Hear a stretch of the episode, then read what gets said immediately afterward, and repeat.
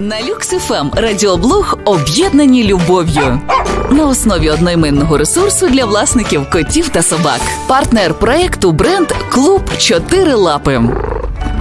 Всім привіт! З вами фахівець з поведінки собак та котів Оксана Галан. І зараз поговоримо саме про цуценят. Деякі вважають, що у собак має бути повноцінне дитинство, але я з ними посперечаюся, адже впевнена, що важливо розпочати процес їхнього виховання якомога раніше, як і у людей.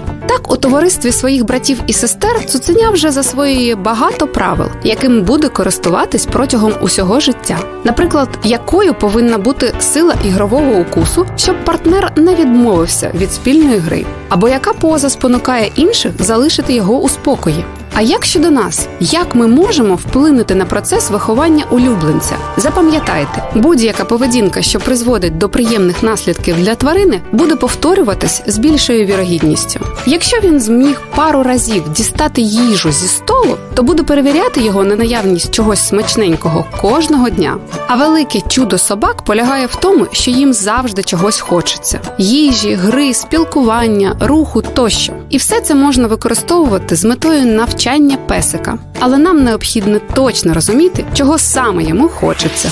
Радіоблог на Люксифем. Читай розширену статтю на інформаційному ресурсі Об'єднані любов'ю. Партнер проекту бренд Клуб Чотири Лапи. Реклама. Що об'єднує нас у клуб Чотирилапи? Розуміючі погляди, вишуканий смак, таємний зв'язок, приховані символи, які знайомі тільки нам. Бачимо один одного здалеку і завжди поспішаємо. Розуміємо наших улюбленців однаково, створюємо для них особливий преміальний корм. Об'єднані любов'ю. Клуб Чотири лапи. Реклама.